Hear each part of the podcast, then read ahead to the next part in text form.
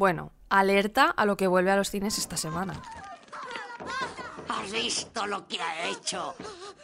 ¿La cochina de tu hija? Si no la has reconocido por el audio, pues a ver, tienes un claro problema de cultura básica, también te digo. Pero sí, es El Exorcista, la mítica peli de terror de William Friedkin. Este fin de semana vuelve a los cines y lo hace con una secuela en la que participa la protagonista de la cinta original, Ellen Burstyn. Pero para frases míticas relacionadas con el cine, me preocuparía más si no supieses cuál es esta. El 3 de octubre me preguntó qué día era. Es 3 de octubre. Los amantes de la cultura pop tenían marcado en el calendario el martes de esta semana. Vamos, para mí saber de qué día os hablo es la prueba inequívoca de que alguien está en mi sintonía. O sea, que mola. Sí, este martes ha sido 3 de octubre y lo que escuchabas es uno de los muchísimos momentazos que nos dejó Chicas Malas, peli de culto pop donde las haya. Si te has pasado por TikTok o Instagram, lo habrás escuchado más de una vez porque ha sido uno de los audios virales de la semana. Y no es para menos, ¿eh? Quédate, que ahora te cuento por qué es tan importante lo que ha pasado con esta peli y que es muy buena noticia para sus fans. Y para los que no sois fans, que no sé a qué estáis esperando, vamos. Soy Tamara Villena y quiero darte buenas noticias. Así que si necesitas un día sin sobresaltos, este es tu lugar seguro.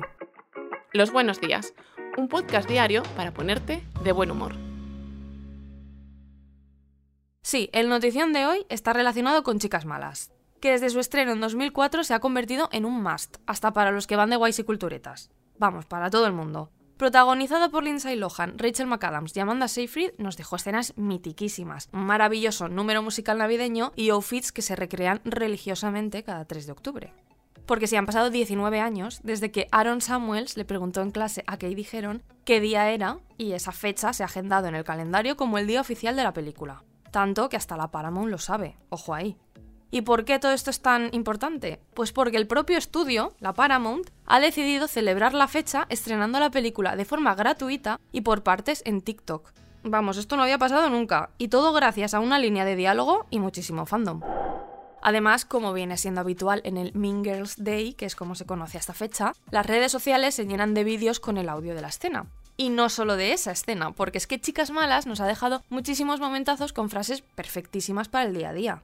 Ahí va mi lista, ¿eh? que claramente empieza por las normas estilísticas Made in Regina George, que es mi personaje favorito. A ver, para empezar, no puedes llevar top dos días seguidos, coleta solo una vez por semana y los viernes está permitido llevar vaqueros o chándal. Y recuerda, los miércoles vamos de rosa y los exnovios están prohibidos para las amigas. Es como la gran regla del feminismo. Le he dado casi todo. Era medio virgen cuando yo le conocí. Otros grandes hits son Yo no tengo la culpa de que estés enamorada de mí. O siento mucho que la gente tenga tantos celos de mí, pero no tengo la culpa de ser tan popular. Frases que sinceramente es que sirven para todo, ¿eh? Y por último, pero no menos importante, puedes incorporar a tu vocabulario la palabra más top de la peli para ser una auténtica main girl. Super Fabu. Oh, super Fabu. Y que sepas, ya para rematar, que hay un remake en camino, versión musical, y que la Paramount ha fechado su estreno para el año que viene. Poca broma. La persona extraordinaria de hoy, además, estrena película. Y si no te has enterado, es que eh, vives en una burbuja. Porque Jayone Camborda se ha convertido en la primera mujer española en ganar la concha de oro del Festival de Cine de San Sebastián. Todo un logro que demuestra que, a ver, aunque aún queda muchísimo por hacer, las cosas parece que están comenzando a cambiar en el sector. La directora vasca, porque es vasca aunque la película se rodara en gallego, triunfó en la edición número 71 del certamen gracias a su película Ocorno, que además ha sido la primera producción en conseguirlo con una lengua cooficial. Vamos, dos noticiones en uno. Ocorno, de Jaione con Borda. Quería compartir este premio con todas esas cineastas que están por venir y que serán referentes para las siguientes. El film está ambientado en la Galicia rural de finales del franquismo. Es un drama donde la protagonista vivirá un suceso que la llevará a huir en busca de su supervivencia. Pero el Festival de Cine de San Sebastián, para mí, dejó otro momento muy destacable, de manos de María Guerra. La presidenta de los premios Feroz aprovechó para dar un discurso desde el certamen, que fue muy aplaudido en redes sociales, y en el que reivindicó la labor de los periodistas culturales para exigir un mayor reconocimiento de la profesión. Bueno, Ocorno no es la única peli que se estrena próximamente en los cines. Como te decía, este viernes llega El Exorcista, Creyente, la secuela de la película de terror de William Friedkin, que se convirtió en todo un fenómeno de masas. Vamos, como que fue nominada a 10 Oscar y fue la primera peli de terror en ser candidata a mejor película. Ahora es David Gordon Green, el director de las tres últimas de la saga Halloween, quien se atreve con el clásico. Así que habrá que pasarse por el cine a ver si da más o menos miedo que la primera, digo yo. Y también llega Dispararon al pianista, la nueva película de Fernando Trueba y el valenciano Javier Mariscal.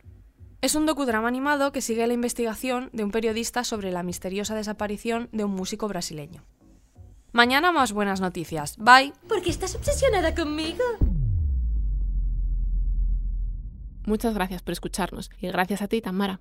Venga, hasta la próxima. Recuerda que si te ocurre algo bueno y quieres contárnoslo, puedes escribir a losbuenosdías@lasprovincias.es. Este podcast ha sido escrito por Tamara Villena. La edición es de Amalia Yusta y Paco Sánchez. El diseño sonoro es de Rodrigo Ortiz de Zarate y la producción de Miquel Abastida y Tamara Villena.